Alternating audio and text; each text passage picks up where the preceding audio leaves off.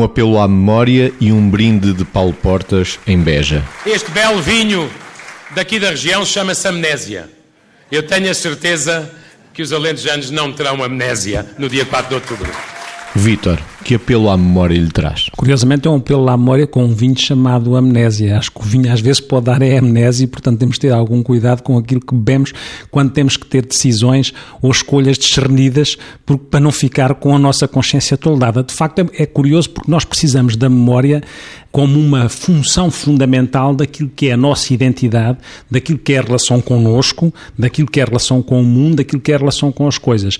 E também sabemos que há alterações da memória, mesmo em termos psicopatologia, até temos mitomania, que as pessoas podem mentir acerca das coisas, temos falsificações retrospectivas, quer dizer que nós podemos alterar a memória em função de estados emocionais e sabemos que a parte emocional condiciona a forma como nós eh, nos lembramos ou nos esquecemos de determinado tipo de coisas e nesse sentido, e utilizando aqui este, este registro da relação de um vinho que se chamava amnésia, mas que dizia eu antes que poderia provocar amnésia, acho que é muito importante que, de facto, a nossa memória, que é uma função fundamental, esteja intacta para que, quando nós fazemos escolhas, façamos as escolhas baseadas numa memória, eh, tanto quanto possível, não condicionada por estados emocionais, seja empolando a análise dos factos porque estamos entusiasmados com memórias que floreamos com as nossas emoções ou muitas vezes atrofiamos coisas de memória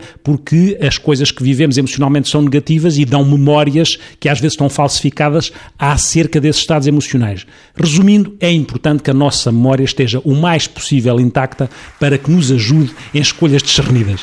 Este belo vinho daqui da região chama-se Amnésia.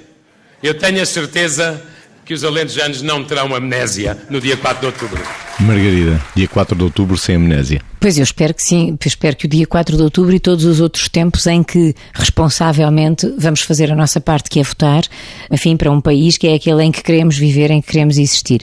Bom, de qualquer das maneiras, eu diria que realmente a memória é o guia para as nossas vidas e às vezes penso, quando vamos tentar impor uh, em determinados tempos, períodos curtos de tempo, sugestões, ideias, mudar as mentes, etc., também estamos a querer transformar as memórias. Ou seja, por isso é que eu às vezes questiono o que se faz neste empurrão final junto às eleições, que se calhar às vezes é querer transformar as memórias das pessoas. Portanto, para quem não tem patologia, o Vitor já identificou algumas formas de, de, de, patologia associada à memória. Para quem não tem patologia, a memória é o nosso guia e é o nosso garante de lucidez na decisão.